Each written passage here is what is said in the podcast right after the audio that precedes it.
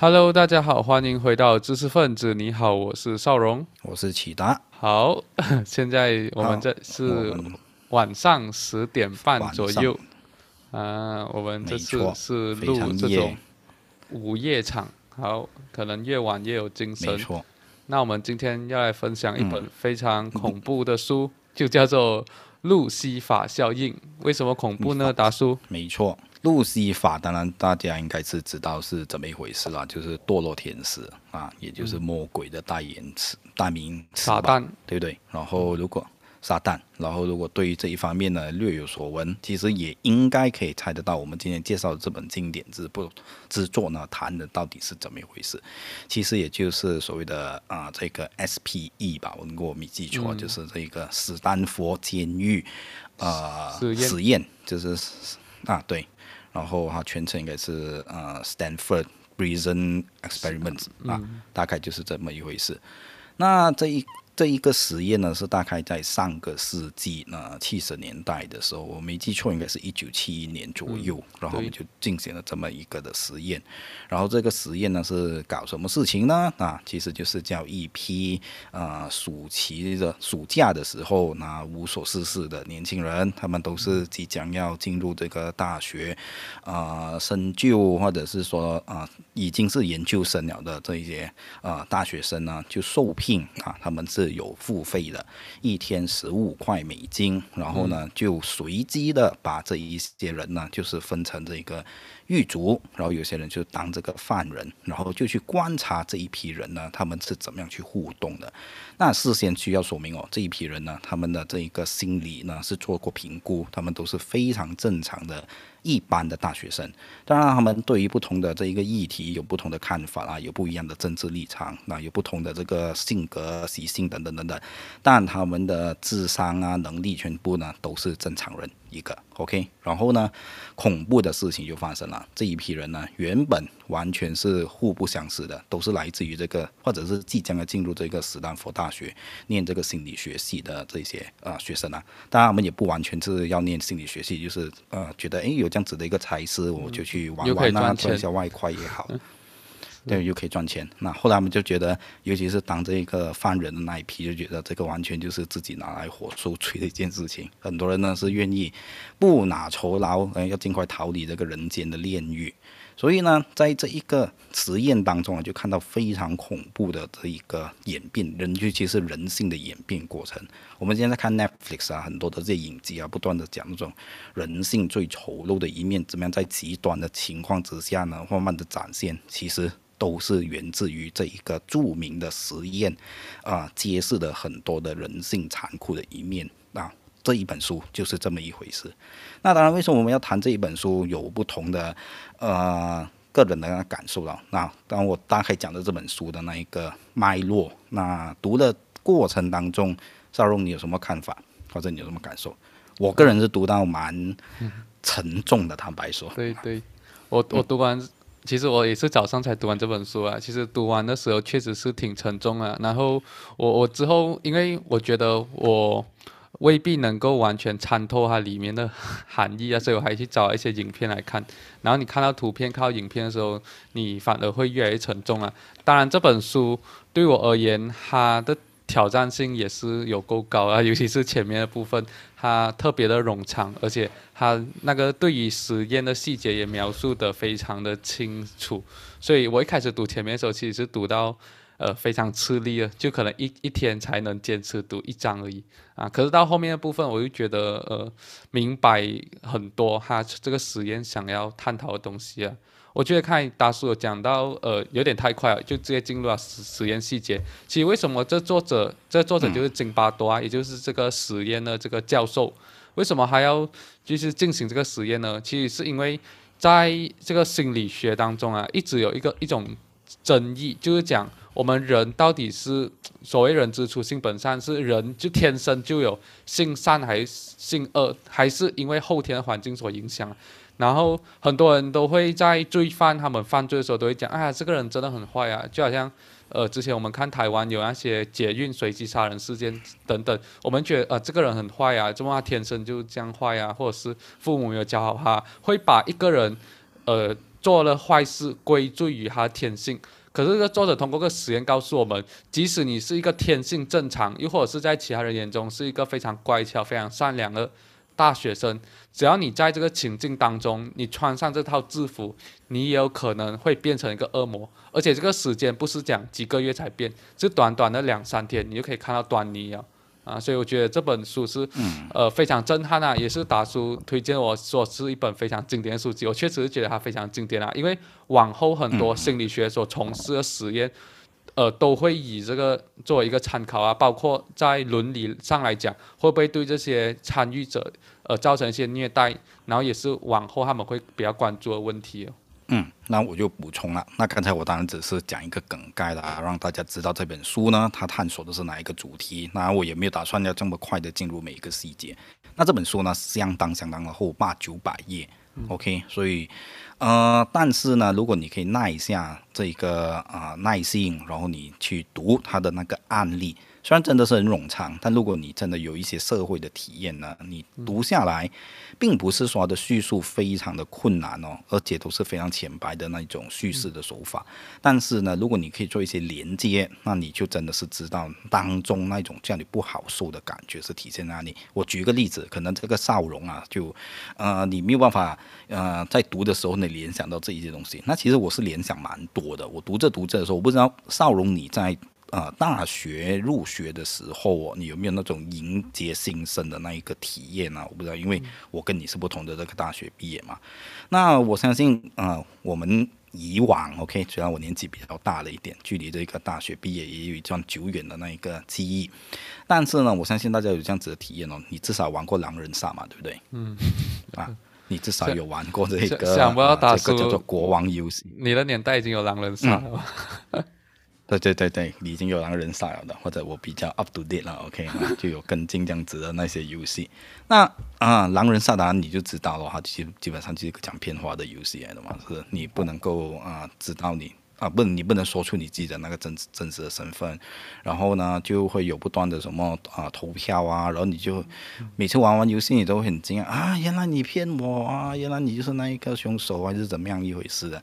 尤其啊，可能大家如果有更加多的这种社交互动的话，可能你还玩过刚才我提到的这个国王游戏。那我不知道你有没有听过什么是国王游戏哦？哦，这个我就没有听过啊，没听过。那对不对？国王游戏就是大致上有不同的玩法啦，基本上就是一个呃骗酒喝，然后你呃没玩下去，你就要罚你喝酒。但是这个国王游戏就是国王下的命令，你就一定要遵从嘛。那当然啊，你的就你要看你身边是什么朋友咯。一般的话都是叫你去做那些比较，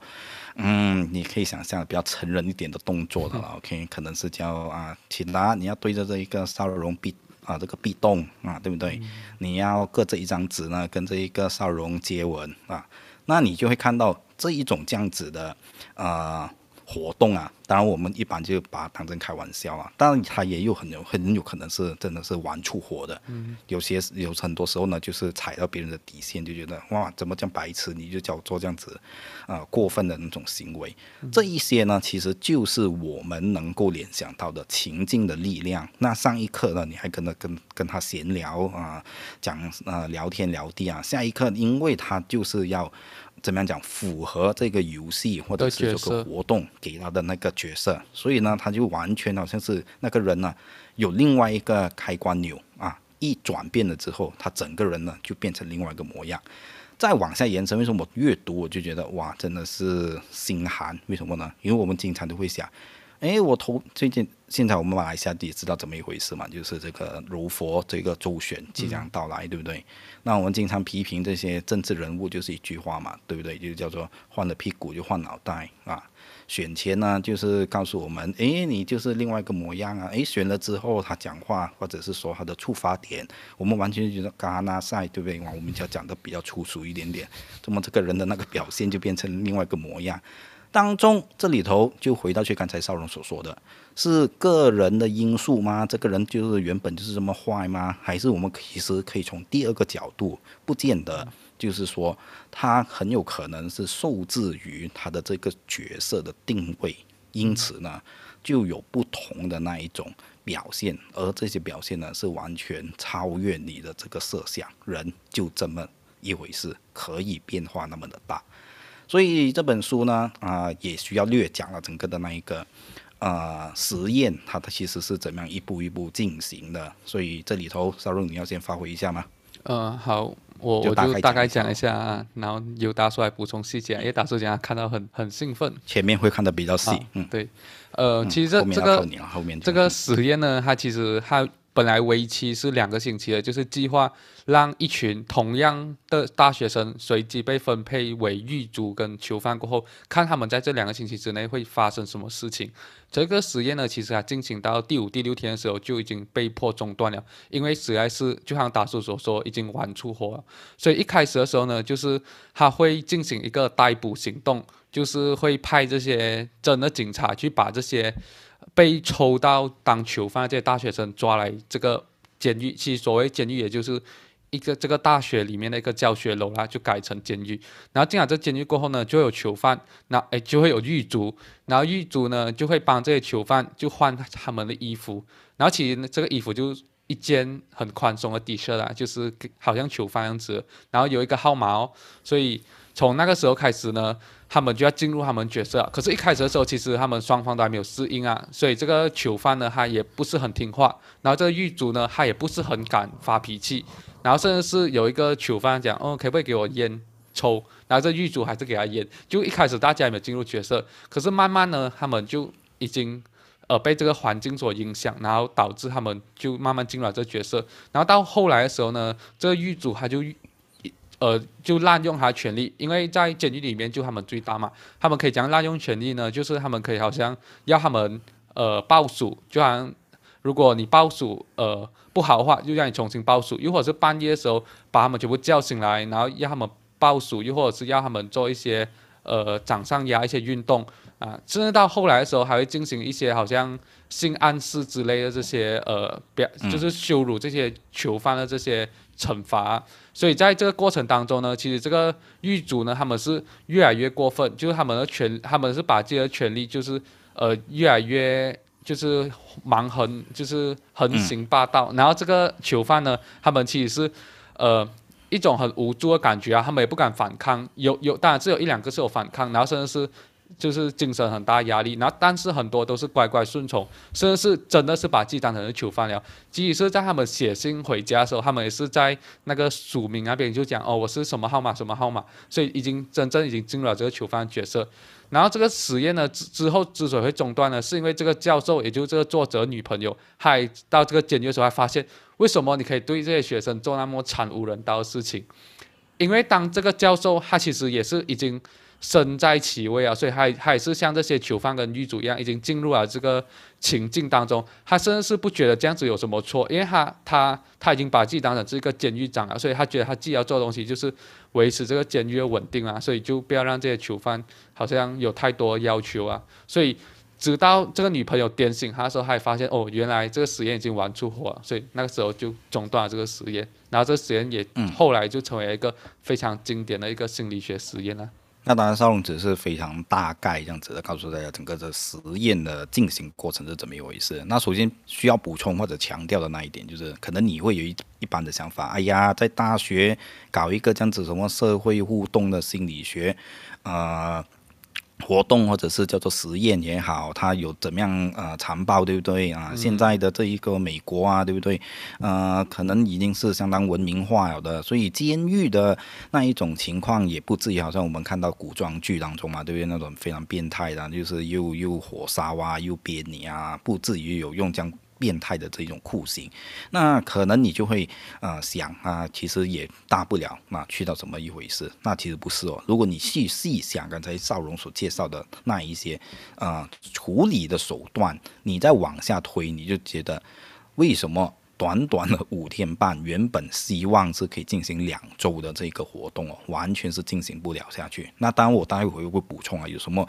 呃，被迫其实是已经算是迟了才终止这个活动。其实这个活动更应该在头两天了，有人已经是感到身体不适，然后有这些父母呢是来探班，所以觉得他儿子已经精神异常了的，就应该要终止这一个整个的活动。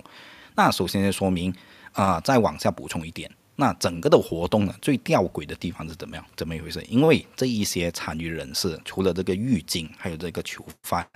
他们是随机指派，然后他们的心理素质呢，完全是一致，或者是说，呃，都是正常的人。OK，那那你会被指派为这个角色呢，完全就是一个啊。不，或者叫做不幸的那一个抽签的结果啊，就是这么一回事。所以换句话说呢，你既然是寿星啊，所以其实任何的人哦，都可以随时提出，哎，我不干了，那我就打算呢立刻终止，我就不拿我这个这个酬劳，然后我就退出这个活动，可不可以？可以。但是问题是在于，你很难想象得到，这一些一直被虐待的这些犯人哦，他们从来没有想过，诶。我现在其实就是在进行这一个呃实验了嘛，对不对？我是签了合同，然后有完所有的那一种讲解，然后我才进入这一个啊。环境当中，然后就要扮演这个囚犯的那个角色。那同样哦，这一个啊狱卒那一边呢，也没有想到这一点，就是完全就是设想，我现在就要扮演好我这一个残暴狱卒，我要建立我的这个威严等等等等。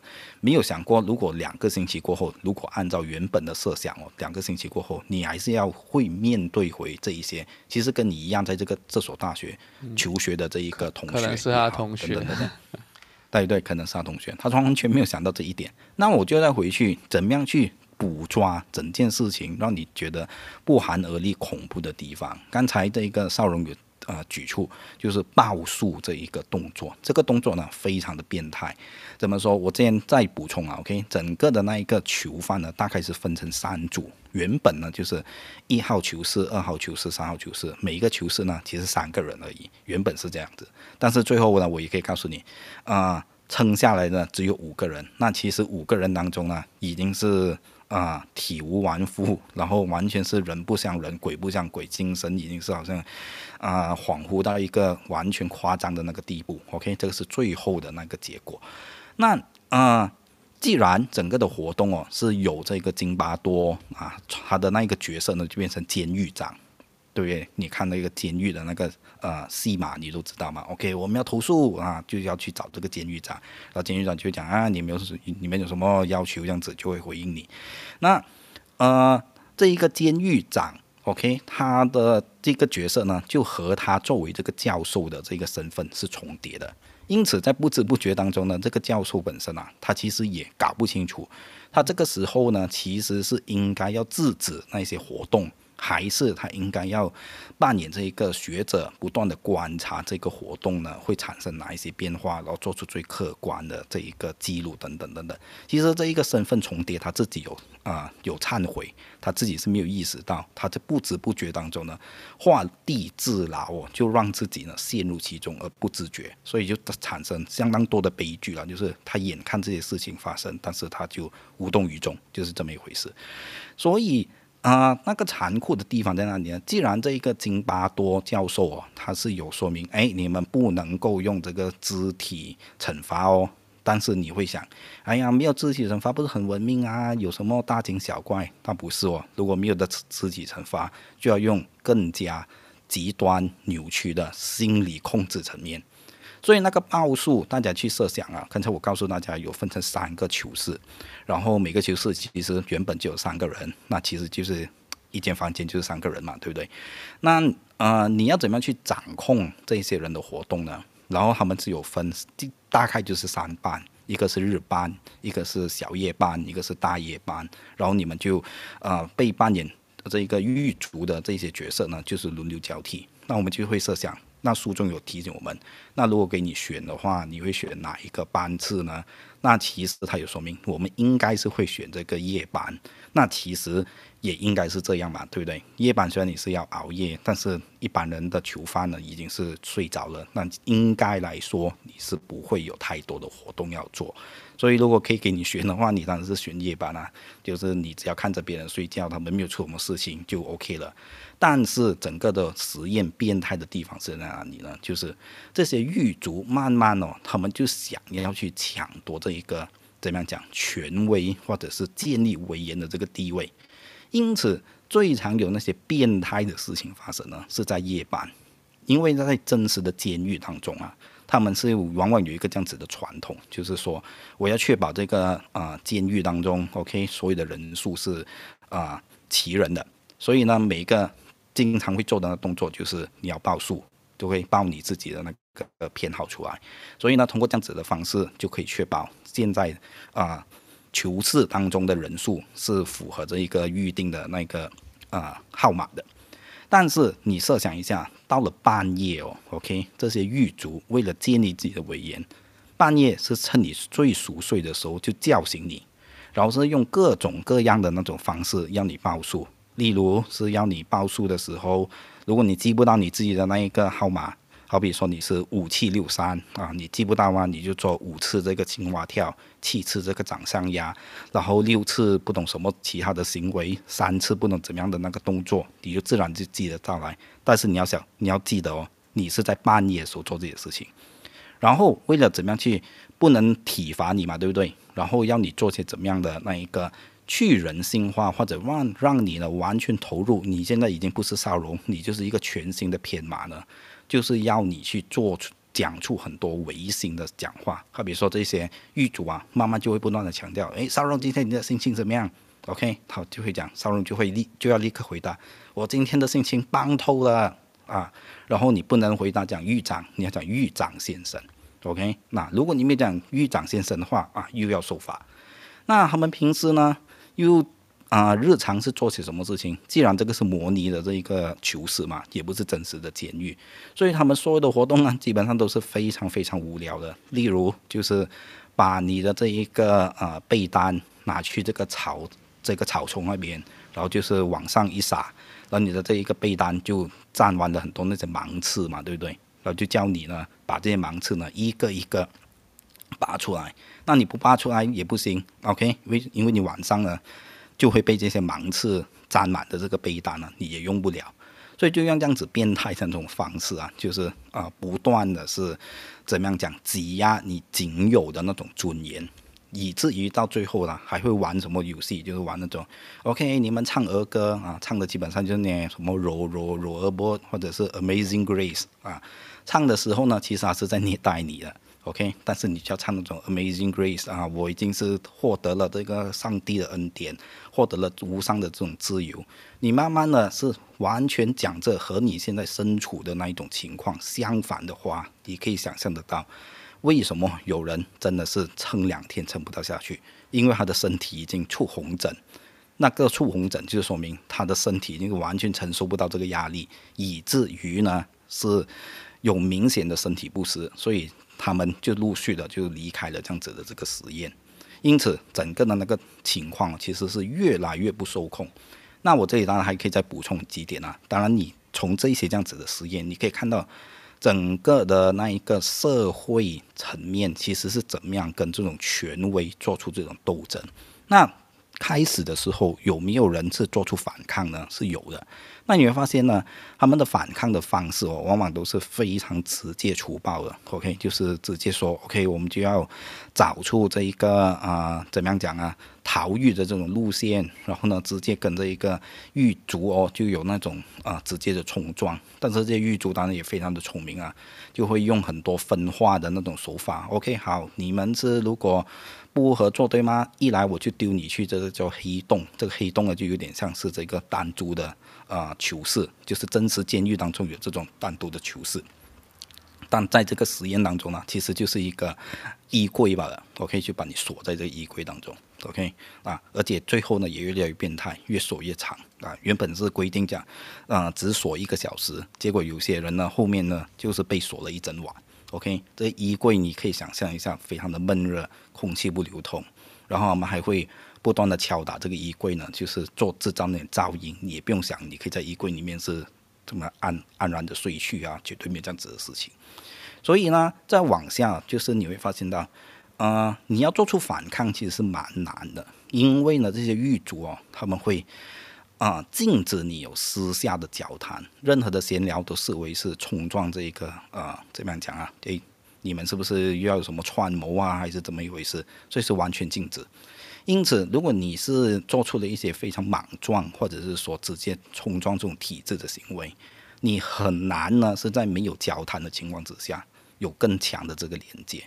所以这些人呢，就是开始的时候用暴力直接冲撞的方式，当然就失败。那为什么最后这个呃活动注定是一定要提早停止呢？因为后来有个转折，就是有人啊、退出了这个队伍，他们就安排新的这些囚犯呢就进来。那这个球方我最记得他就叫四一六，OK，他就应该是克莱 Klein 啊，应该英文是 Klein 吧，OK。那他进来之后，那刚才不知道大家有没有注意哦，邵荣是有说明，呃，他们原本呢是模拟的非常的逼真的，所有的人呢都是被正式的逮捕，OK，然后就抓去这个大学的实验部那边就进行这个活动。但是这个四一六呢，他其实是没有经历这些的，因为他是候补囚犯，所以他一进到去的时候，他就开始完全不能适应，就是干嘛你们就叫我不断的报数，然后半夜就从来不给我睡觉。对不对？然后就罚我丢我去黑洞那边，或者是说罚我做一些很无聊的那种操作，讲一堆那种违心话啊，等等等等。结果呢，他采取了这个啊非暴力的和平这一个手段，也就是甘地的那一套了。OK，绝食。那绝食哦，他真的是玩的非常的彻底哦，就是每一餐他基本上都拒绝吃使用。那当然了。很多的囚犯呢，就是因此受牵连。OK，如果他不吃东西的话，你们就不用有这种探访的权利。OK，啊，就以此来胁迫你，看他有没有动摇。所以你可以设想得到，当有这样的这一种直接你。没有办法，你你不可以让他灌死，对不对？那你就可以不断的发他进去这个黑洞那边，就是囚禁他。所以其实是已经没有这个狱卒，是可以奈何得到他。但如果持续的绝食下去，你可以设想的话，他的生命不可能维持得到下去。所以是接近是那种要玩出人命的边缘，那这个活动呢，其实才会终止下来。所以这里头呢，我先补充，其实你可以看到整个的那种社会怎么样反抗哦，然后为什么人和人之间他会在这种处境，呃，又没有去设想我们是不是应该团结一致，然后为什么又没有办法呢达到更大的效果？其实你都可以在这个实验当中看到非常非常多的那种线索，或者是说那这个呃实验其实揭示了人性当中的哪一个面相。所以这本书所谈的这一个实验，实在是有非常多的地方呢，不只是做简单的心理学的探讨，其实也可以看到整个社会的结构是怎么样运作的。好，那其实这本书呢，后来还有一些连接，是说明很多现实上面我们看过的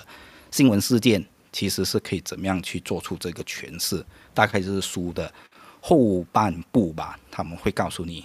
我们其实怎么样抵抗这一种情境力量会形塑我们行为的办法？那可能邵龙你可以介绍一些咯。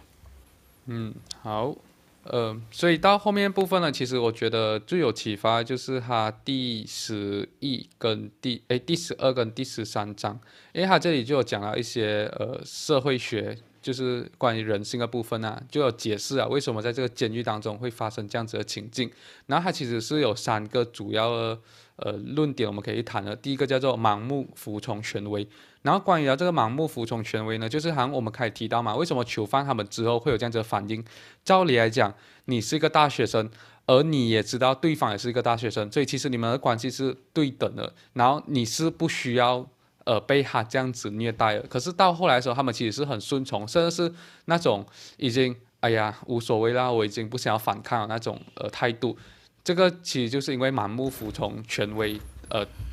的一个体现啊。然后这里呢，这个这本书呢，它除了讲他自己的实验以外，它也有用一些的呃这个章节去描述其他的这个实验。然后其中一个最有名的盲目服从权威实验呢，叫做米尔格兰的。呃，实验，这米尔格兰呢，他为什么要做个实验呢？是因为这个应该是很出名啊，因为这个我也是有听过。比我这个路这个这个史丹福监狱实验，我反而还没有听过。可是这个我有听过，就是讲，呃，这个这个史这个教授呢，他啊啊，他就想要知道为什么在这个呃纳粹。二战的时候呢，他们可以屠杀那么多犹太人，然后这些德国人都是很坏的吗？为什么他们可以忍心做出这样的行为？然后是，然后他就做了一个实验，看人是不是对于权威是有一种很盲目的服从。然后这实验其实大概是这样子的，就是他会找一群人来当这个呃参与者，然后参与者呢。他就会告诉他另外一个房间呢有另外一个参与者，然后你们之间呢就有一个像是电流这样子的东西。如果对方回答一些东西，他是答错答案的话，你就可以按电击，就是电他。然后从最低就是十五伏特到最高是四百五十伏特，所以基本上很那时候就是。其实对面那个也不是参与者啊，其实就是研究人员啊，就工作人员来的，所以他们其实是没有被电到，他们只是会在对那边喊啊、叫啊，就是会假装自己被电到，对对，啊，然后呢，这个，然后这个实验之前呢，他们就让大就是这些教授就猜测咯，呃，到底有多少个参与者会。把这个伏特，就是这个电力调到最高四百五十伏特，因为其实四百五十伏特就差不多是可以电死人那种了，所以他们就讲，哎呀，不会这样残忍的啦，就通常应该是有一 percent 或者是几 percent 的啦，就是人当中就有一小部分害群之马，剩下大多数人都是正常的，不会做这样的事情的。可是呢，实验开始之后呢，这个实验结果也是颠覆了他们呢一开始的认知啊。这实验一开始的时候呢，嗯，这个这个参与者呢，因为对因为他隔壁房那个那个他所谓的参与人员呢，他就打错问题，所以他就按十五伏特，然后他就一直他每打错的，那个电力起就增加一级，然后到后来的时候呢，其实这个参与者他们想要停的时候，可是这个旁边工作人员就跟他讲，你不能停，你必须进行到底，就他会有四个。他会提醒他四次啊，就是你不能停，然后你要坚持到底，然后你没有选择，就会跟他讲四次。如果四次之后你还是坚持要停的话，就给你停。可是实验结果就显示，到最后的时候呢，其实是有六十五趴左右的人，其实是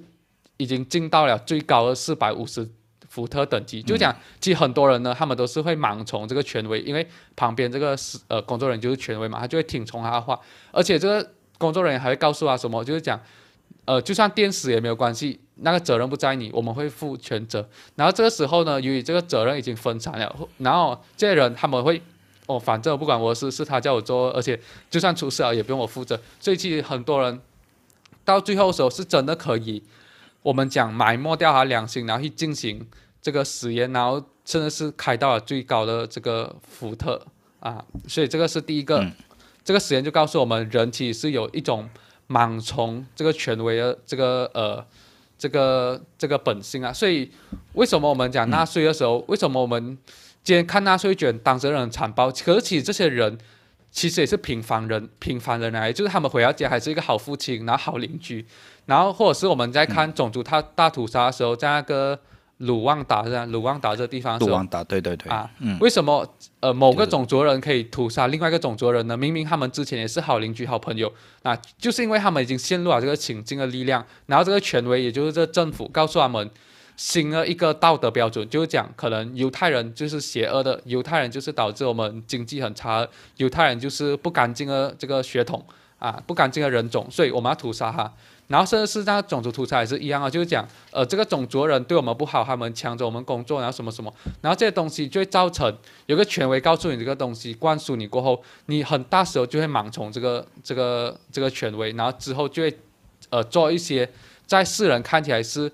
呃，很残暴一些罪恶，可是其实如果我们是当事人的话，可能我们也会深陷其中啊，所以这个是第一个，然后。第二个跟第三个呢，呃，我就简单讲一个叫做去个人化跟去人性化。然后什么叫做去个人化呢？其实就是呃，我们我们讲回那个监狱啊，它它其实是有去个人化表现，就是它没有称呼你的名字，就给你一组号码，所以你。就是四六一二，你就是这个四一六，就是你是一组号码，所以这个时候呢，他已经把你去人呃这个个人化，你就不再是你的个人，而你只是这个体制的一个呃这个一部分。螺丝钉啊。对，真的是这个狱警也是一样，你其实已经不是你个人了，你不是一个有良心的人，你只是一个狱警，你要做东西就是。呃，服从你的呃上司的命令，然后并且把这个监狱管理得好，所以这个时候呢，他其实不需要再顾他什么道德准则，他只是跟着这个呃他所要扮演的角色去做，所以这个就是一个去个人化这个呃特征。然后第二呢，就是去人性化。什么叫去人性化呢？就是他他会做一系列的呃行为来侮辱你，就好像我们开讲嘛，有很多那些呃性暗示的行为，就他可能还会叫一个。男生跟一个两个男生就抱在一起，就会嘲笑他们啊，你们是同性恋啊。又或者是呃可能会让他们蹲下来，一个人搬一个人搬母骆驼，然后就告诉你啊，现在前面那个是母骆驼，然后你要记得我们穿的衣服都非常宽松，但你搬母骆驼，你就是整个人蹲下来嘛，所以你那个性器官呢，就是你的阳具就是整个露出来的，所以后面的人就讲啊，你现在就是这个公的骆驼啊，你们就你就去干他啊，直接是叫你做这样子事情。对，所以这种去个人呃去人性化呢，就是你不要把对方当成是一个人，你只是把它当成一个东西或者是一个动物，这样子的话，你就可以下得了手，然后你就会做出很多呃不不不像人不不不人性的行为啊。然后这个作者他又提出一些案例，是讲在南京大屠杀的时候，那日军呃为什么他们可以就是。呃，那么残暴进行所谓南京大屠杀，杀掉很多人，就是因为他们根本在那个时候，这些军人就被灌输，其实这些中国人就不是不是人，就是他们只是一个东西，所以他们其实是用一个对待东西或者是对待动物的这个心态去对待这些平民的时候，他们自然就下得了手。所以这个是这个实验告诉我们的这呃三个我们要提防的东西啊。如果我们呃就是进入了这个陷阱的话，我们可能也会受到这个情境的力量而做出很多。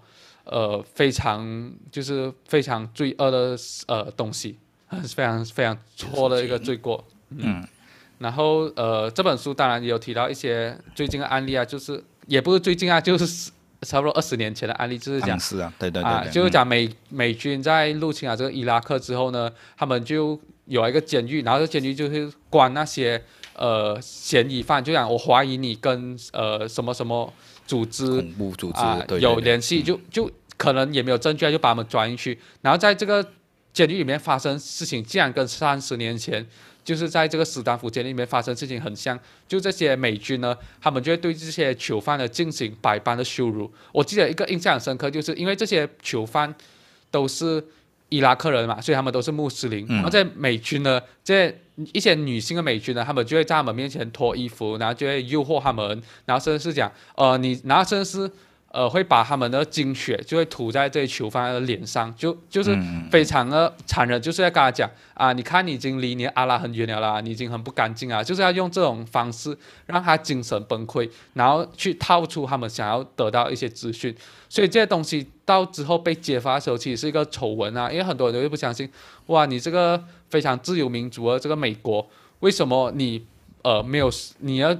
这个属下这些美军会做出那么残忍的行为？就好像一个呃就好像纳粹的行为这样子啊，因为嗯对对，因为根据这种国际法的话，你其其实是不能对这些战这些战争当中的囚犯百般的羞辱，因为万一有一天你的美军也被人家抓去的时候，可能就是你啊，所以大家都约定俗成，就你们不能做这样的事情啊。可是。在没有人监管的情况底下，就是会发生很多这样子的事情哦。对，那我就补充这一个实验当中啊，OK，它有哪一些细节其实很能够说明更多的事情。那当然，赵龙刚才谈的那种么呃去人性化，或者是让你的整个的处境完全是去脉络，其实跟你原初的那种社会连接呢，其实是完全断绝了的。你进到去某一个处境当中呢，就是这个监狱那种非常极端的那处境当中，人家是不会记得你是来自哪里的，你就是这个监狱受管制的一群，你是没有什么人权可言。那你读着这本书，说你很多地方其实你是可以咬牙切齿的，就是你确实就是如这本书的作者津巴多教授所说的。他确实是啊，非常迟才终止整个的那个实验，这个是呃造成了非常多的这一种人性上面的伤害。因为你会看到啊，整个的问题在哪里？因为整个的那个实验也既是真实的这个监狱当中，虽然好像有很多的这种条规管制，但你会发现呢，很多时候是处于一种啊权力监督中空或者是真空的处境的，就是说。这一群人，他其实要做什么事情是没有一种交叉监管的那个情况在的，就你不会有一个更上一级哦，就是然后这个更上一级呢，跟你的那个利益是没有绑定的，它纯粹就是来监控你的这种行为有没有呃越轨啊，或者是说有没有过分的地方。如果不存在这样子的那一个啊情况，甚至好像在这个实验当中，明明那津巴多教授是全程监督的。但是明明说好了不能够有肢体的触碰，他们虽然很多的这一个狱警哦，不断会啊怎么样讲玩弄他们的这个警棍啊，这个狱警佩戴的那个武器嘛，有时就敲打这一个呃，他们自己的小小敲打这个手，他们的手掌心，然后就发出那种啊，我现在就是掌控这里一切的那一个主管，你要认清楚谁是可以使用武力的。但是到最后你会发现到什么事情，已经出现。啊，要求某一些囚犯，因为当中有一个囚犯其实是非常非常配合的，他的那一个性格当中就有那种，他是有点像是非常服从纪律的那一个特征。然后所有的囚犯，囚犯呢就给他的一个花名叫做忠士，就嘲笑他嘛，你就好像军人这样子，任何的指令呢你都是愿意服从的。而这一个人呢，他有一个很奇怪的地方，他其实是非常讲原则的。就是你可以要求他做任何事情，但他绝对不会讲粗话。所以当后期有那些预警哦，就是要求你，哎，那中士你去骂这个骚龙是那一个苦杂种，他就绝对哎。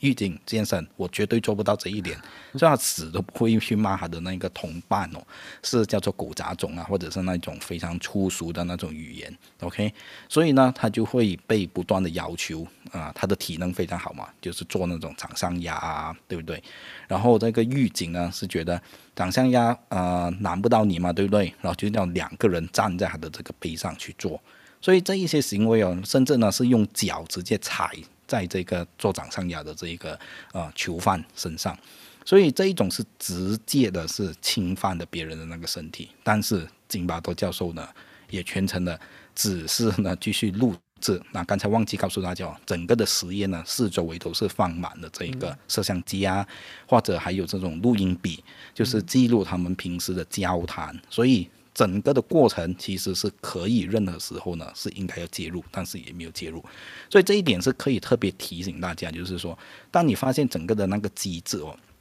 它没有刚才我所说那种教他监督的情况的时候，你真的要设想一点，人真的没有那么的坚持。真的没有那么强大的力量了，是如他一般所说，他会行使什么道德原则啊？这个可能也是儒家所说的这个慎独嘛。你一个人的时候，你是不是真的啊？别人没有看看见你的时候，你是不是真的不会做出那些你口上宣称你不会做的事情？这就很难讲。这个人永远都是人性最脆弱的那一面。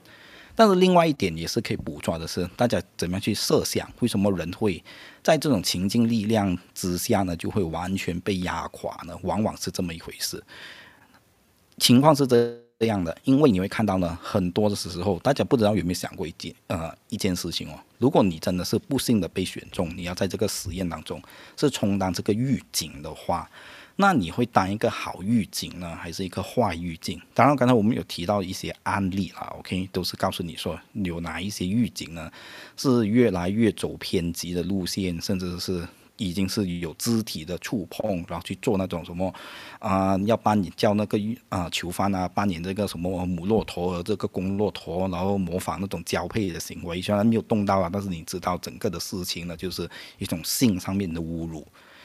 所以这也是坏的预警，但是呢，有没有有一些人，因为他们事后这一个实验结束的时候，他们就问啊，你们心中你们觉得哪一些人是好预警呢？就有一些人被遴选出来，他们是所谓的好预警。那为什么他们是好预警呢？因为他们没有做出那么过分的那种指令，就会不会不会给你那种像变态的那种，呃，怎么样讲啊？命令。那当刚才大家也要意识到。为什么他们会越做越变态的这种指令？是因为呢，而且还要是在夜班的时候才会出现这样多的那种问题，是因为这些狱警之间有那种要争夺主主导权的那一个心态，这一点大家一定要记得。它也是一种在没有没有管控的情况之下，或者没有行为指引的情况之下呢，会出现的那种呃扭曲的情况。那这些好的狱警啊，其实他也就是没有做出过分的行为。但是他们其实有终止这件事情吗？他们也不见得有终止，甚至这些狱警啊，他们之后在日记簿，就是他们会写出他们的这个报告嘛，对不对？就是说，哎呀，我在参与的过程当中啊，我的心理感受是怎么样？这些所谓的好狱警，他们都会说，我宁可是被安排做这个囚犯，我也不希望我每天做这种糟蹋人性的这种行为。但是这一点，你可能会觉得，哎呀，这个人还是有良善的一面啊，但其实不是哦，你要往下去想。他为什么没有去制止，或者是说明明已经有很多非常过分的行为，他完全没有打算的是终止这件事情，或者是说，哎，你们不应该做一些违反实验原本规定的那一个呃不良的啊行动，或者给过分的那个指令也没有。所以所谓的好预警，其实也只是说那些囚犯个人的感受。对比之下，他们好像没有那么的坏，但其实在一个正常的那一个怎么样讲啊？即便是要有这个监狱的制度都好，不应该要有所谓的好狱警或者是坏狱警，他们应该只是一个啊，按照你的那个指引形式的这一些怎么样讲啊？执行人员，那可能这个会是一个比较好的情况。那当然，如果已经出现所谓的坏狱警和好狱警的时候，不见得整件事情已经是在一个比较。良善或者是正常的轨道上面在行驶。其实这本书呢，最有趣的地方是什么地方？就是其实它是反对整个的监狱的制度的。所以大家不知道有没有想过这个问题？因为我们往往都会去想，监狱制度就是来矫正的一个啊。犯人的行为嘛，他们就要改过自新嘛，对不对？他们做出非常，呃，这一个过分的行为，然后他们犯的错就要付出的代价，然后呢，这种矫正的行为呢是有它必要的，可以让他们重新投入这一个社会。但是你听了我刚才我们讲的那么多的情境力量，对你的这个人性的怎么样讲压制哦？其实它都是对狱警来讲，OK，狱警穿上那个制服，他就完全要抛弃他平时良善人性的那一面，这个。囚犯更糟糕，他只要是扮演着这个囚犯或者被迫服于这个囚犯的角色的时候，他往往呢鼠目寸光，他只会想我到底能不能吃到下一餐。你平时呢是被人家要求不断的报数，不断的在半夜的时候被人家惊醒，而且这个也只是实验当中模拟真实的监狱发生的事情，甚至监狱甚至还有私底下的打斗。对不对？还有这种囚犯之间的那种争夺，谁是做老大啊？然后你除了要服从这一个狱警的权威，你还要服从可能这个小社会当中谁是老大的那一个角色等等等等。所以你去设想，到底监狱的存在哦，它是矫正人的行为呢，还是让这一些人更加不可能呢？是怎么样讲？回到去正常的那个生活，因为他们的那个角色，你设想一下，你完全是在这种去人性的机制之下，你怎么可能还可以回复你原本的那一种怎么样讲比较能够怎么样展现自我的那一面呢？对不对？所以这本书呢，其实是可以给我们很多很多的那种思考的面向。所以最后啊，少荣，书里头的哪一个部分你还想补充吗？我是我看还要讲的就是那个呃如何解决这些情境力量啦。然后在这之前呢，我就先补充一点啊，就是看达叔讲到这些好狱卒，其实他们没有去制止这些坏狱卒啊这些恶行的时候，其实这本书后面还有补充一个案例，他是讲为什么他们没有这样做呢？就好像这个案例是讲有一个女生，她就呃。就是被被一个坏人就是拖去强奸，然后那时候呢是有四十多个人看到这件事情了，可是没有人去行动，然后之后是有一个警察经过才救了他。那为什么会这样子呢？然后这个研究呢，他就得出一个很惊人的结论，就是讲。如果这个在场的人越多呢，其实越没有人会采取行动，因为其实这个时候呢，责任是分散了。然后，除非那个时候现场其实只有两三个人，你会意你就意识到，哦，其实就是我应该去这样去做。可是如果这现场有三四十个人的时候，你就会想，别人会去做。如果别人不去做，那为什么我要去做？所以，当人数越多的时候，这个责任跟这个义务分散的时候，你反而会觉得自己没有那个呃义务去做这件事情。所以。呃，我之前也是有听过一 一一一一个警一个提示啊，就就是讲，如果你是一个你是一个被拐带的人，然后如果你被拐到了过后，你要怎样做呢？你就不要当街喊救我救我，因为全部人看着你，没有人会救你，你就要喊哦，那个红色衣服救我，就是你要把一个责任推给一个很明确人，这个人就会感到好这个。义务跟责任，然后他就会采取行动。如果你只是一个呃很笼统的叫救我救我的话，其实每个人都觉得呃那个责任被分散，就没有觉得那么必要救你。教的不是我嘛，对不对？对，就家长听不到。所以这个好狱卒也是一样的，就是好狱卒他就会心想，这个狱卒当中有那么多人，我为什么是我要做这个反抗制度的人呢？他就在想，其他人也会这样子吗？我最多就是不为恶，可是为什么我要偏偏去做那个惹人讨厌的这个狱主，就惹我自己同事讨厌的这个人呢？所以这个时候，好狱主可能也会选择明哲保身，而不采取任何行动。所以到最后时候呢，其实这个作者呢，他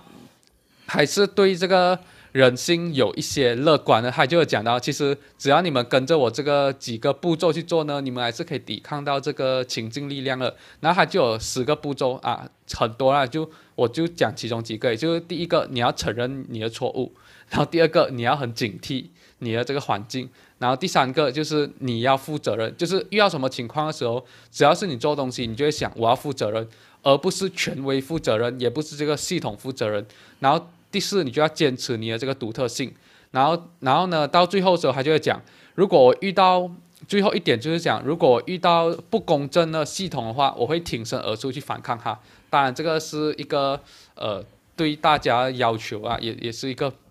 呃，在我看来会比较高要求啊。如果遇到一个不公正的系统，然后你要一个人去对抗这个体制，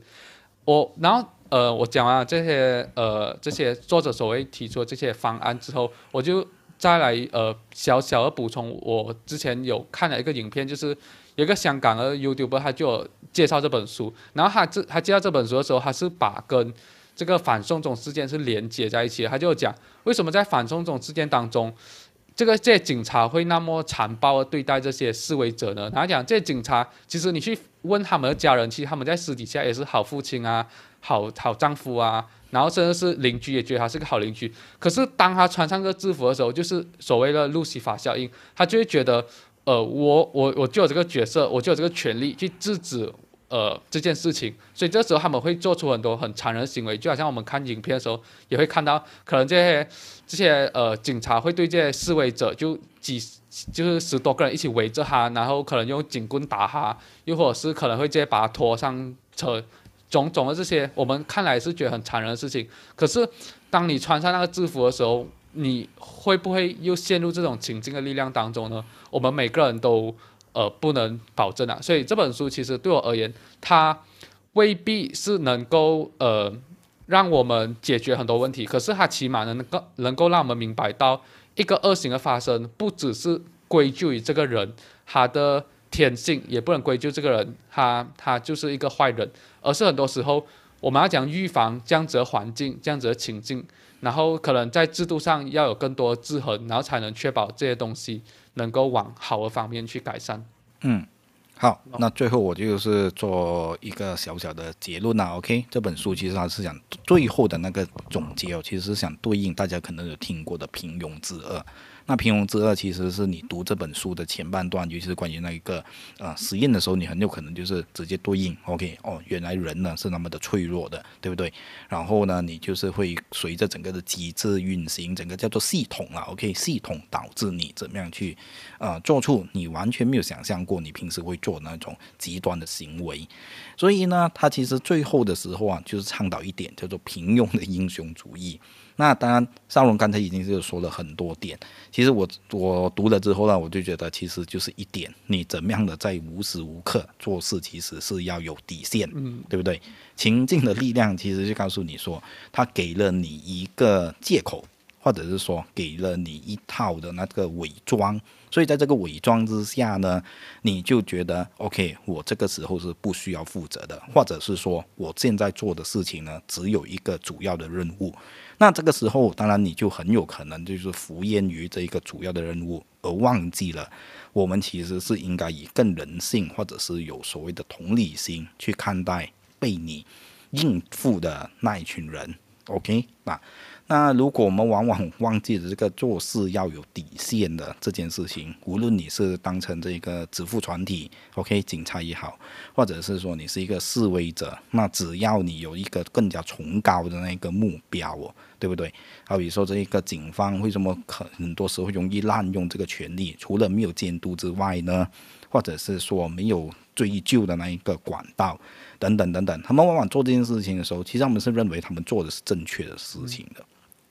对不对？他们都会认为我现在就是不要让那一个怎么样讲啊，情况变得更加的糟糕，更加的恶劣。我不知道刚刚才大家有没有注意我介绍啊，反抗在整个的这一个实验当中，你可以看到哪一种规律，它会怎么样的变化？那你可以回头去想哦，其实刚刚进入这一个实验的时候，每个人其实还多少保持一些。啊，和外界有联系的那一种，怎么样讲认知，对不对？而他们呢，其实做出反抗，当当你这个狱警啊，开始叫他们不断的报数，而且是越来越多无聊的那种行为是要求我们去做的时候，他们当然会反抗啊。但是带狱卒那个眼光来看，哎，你们竟然反抗，你们是不是要冲撞这个体制？所以呢，我要怎么样把这个苗头呢压制下来，就变成我们唯一考虑到的事情。所以。当这个啊实验很多的细节我没有啊办法一一的跟大家讲了，就是说个整个的那个实验设计到呢，是让你完全的跟外界是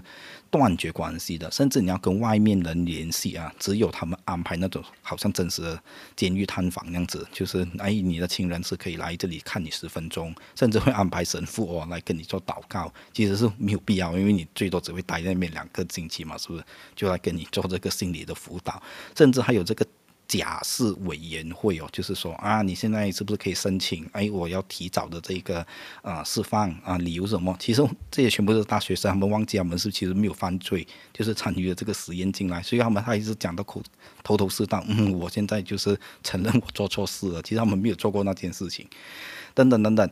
所以在这一个过程当中，就是希望大家能够意识到一点，就是这个实验呢，把他们所有的这些参与者，甚至要去厕所，其实那厕所就是他们的这一个囚室的后面嘛。但是这些狱警呢，会把他们蒙着脸呢，绕一个大圈，搞到他们以为那个厕所是离这个啊现场是非常远的，甚至呢，限制他们如厕如上厕所的那一个。啊，次数是非常的变态的。OK，你半夜呢只能尿在那些啊，就是一个一个水桶那边嘛，所以你就可以设想他们的那个处境是越来越糟糕，而且是恶臭等等等等。因此，其实就是要告诉大家一点：当你去到这些情况的时候，你还可以把握多少你自己原本。对外界的那一个认知，或者你对事情原本的那个判断，就关系到我们的社会可能真的是往哪一个方向走。所以，邵总刚才虽然是说好像是很严格的要求，那其实不是啊，其实都是自己对自己的那一个怎么样讲，有高一点点的那一种怎么样讲啊，对自己的嗯原则的把控吧。嗯 OK，希望大家呢对这本书是。啊，有得到一些有益的那一个啊，怎么样讲启发或者是讯息，所以更好的看待很多我们社会上发生的事情。所以，我们今天先谈那么多吧。好，今天跟大家分享到这里啦，拜拜，拜拜。